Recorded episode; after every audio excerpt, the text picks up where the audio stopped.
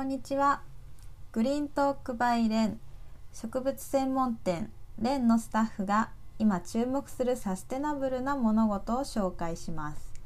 今回はスタッフの内田がお届けします。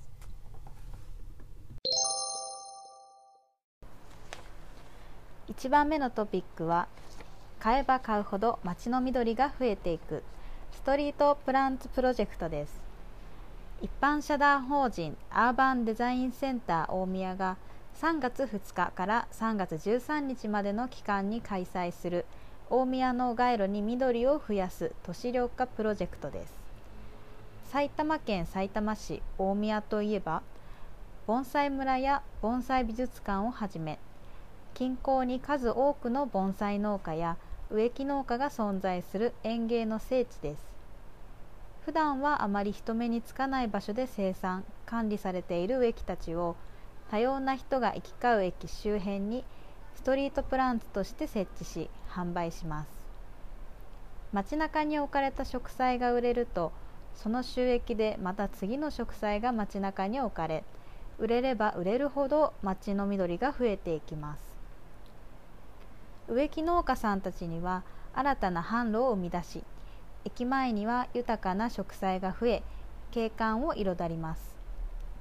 地産地消が地域経済の好循環を生み出し町の付加価値の向上にもつながります。購入には2つの方法があります。1つ目は自宅用です。街中に点在するさまざまな樹種の中から気に入った植栽を購入すると自宅まで配送されます。2つ目は町へのストックです。購入し町へストックされた植栽はウェブページからその様子を確認することができます。街中に設置予定の樹種はミモザ、ジチョウゲ、アセビ、ツバキ、シルバープリペット、コルジリネ、オリーブなどです。木製プランターに植え込まれているのでそのまますぐに設置可能です。販売価格は樹種を問わず一律で自宅用が2万円。町へのストックは1万5千円です。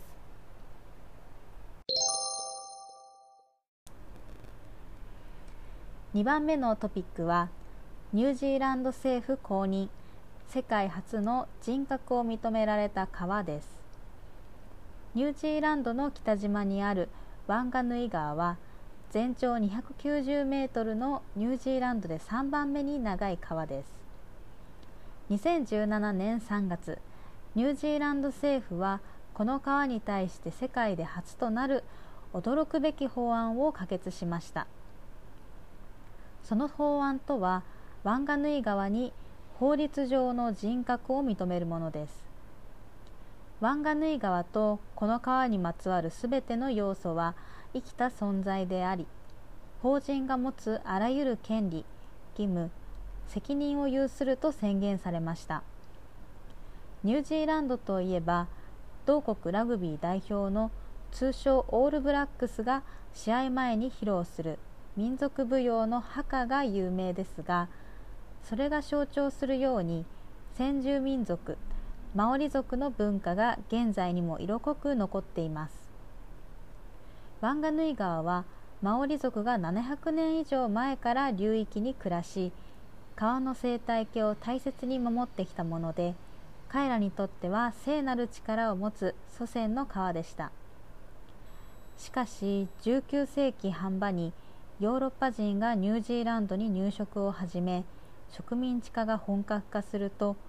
この川に対するマオリ族の権限は徐々に失われていきました。さらには発電所開発によって川は汚され生態系も崩れていきます。ついに耐えかねたマオリ族は川をめぐる権利を主張し1870年代から国との法的な争いを始めました。同国で最も長期に及ぶ法的な争いの結果マオリ族の主張が認められるに至りました。川の所有権が部族に返還されたわけではありませんが川は生きた存在であるという認識が政府と部族の間で共有されたことは持続可能な関係の始まりを象徴するものだと政府は声明を発表しています。今回は以上です。私が特に気になったのはストリートプランツプロジェクトです。自ら植物を購入して町にストックをするっていうのは新しいこう支援の活動の方法だなっていうふうに思いました。植物が増えることで町の雰囲気が良くなることにもつながると思ったので他の町でもこのプロジェクトを開催してみてほしいですね。